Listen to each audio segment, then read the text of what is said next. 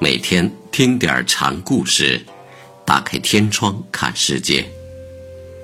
禅宗登陆一节，今天给大家介绍超佛月祖禅。六祖的法寺多在南方弘教，安史之乱之后，在江西、湖南等地就形成了南岳和清源两大法系。两系声势雄壮，旗鼓相当，互相影响，齐头并进。至唐末期，又分别派生了五家宗门；至宋，又演为七家。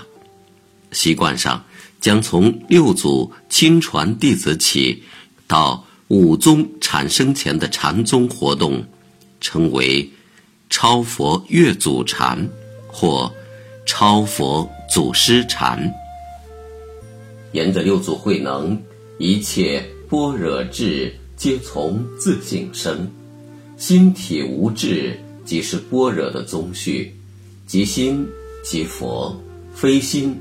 非佛的号令响彻禅林，明心见性即可成佛的自信，甚而发展出对佛祖祖师的呵骂和对经典教义的亵渎。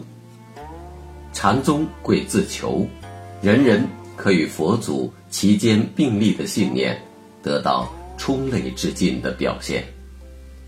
这正是此期禅门称为。超佛越祖的缘由。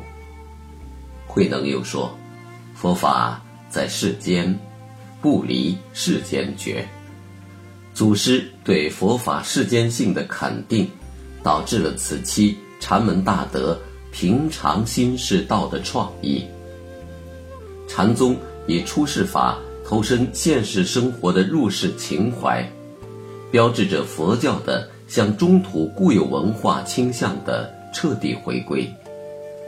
早在慧能就曾反对枯燥的坐禅看静，认为那不是坐禅，而是作死。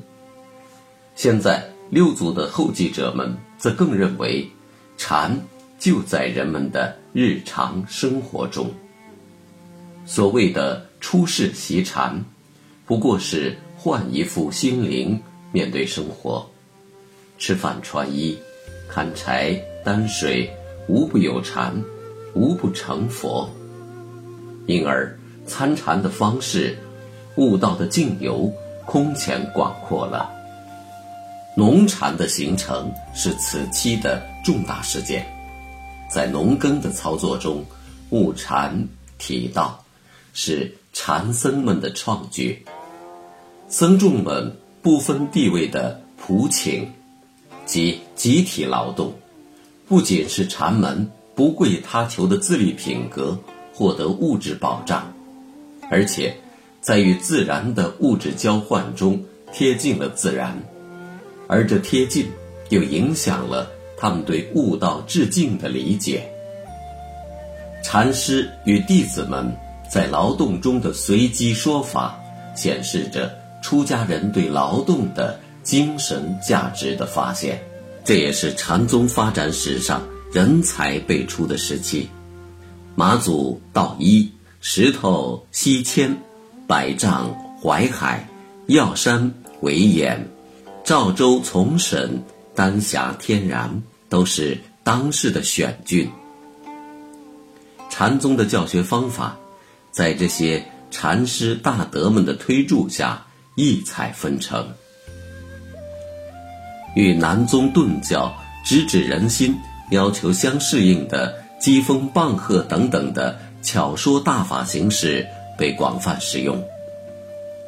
两系间的关系在当时是友好的，两系的僧徒们来往两系的禅师之间，行脚参访，互通生气，没有这种有益的交流。此期带有英才的盛况，以及。五家宗门的形成，都是不可思议的。而形成于此期行脚参访的语录，又成为后世禅僧们灵感的源泉。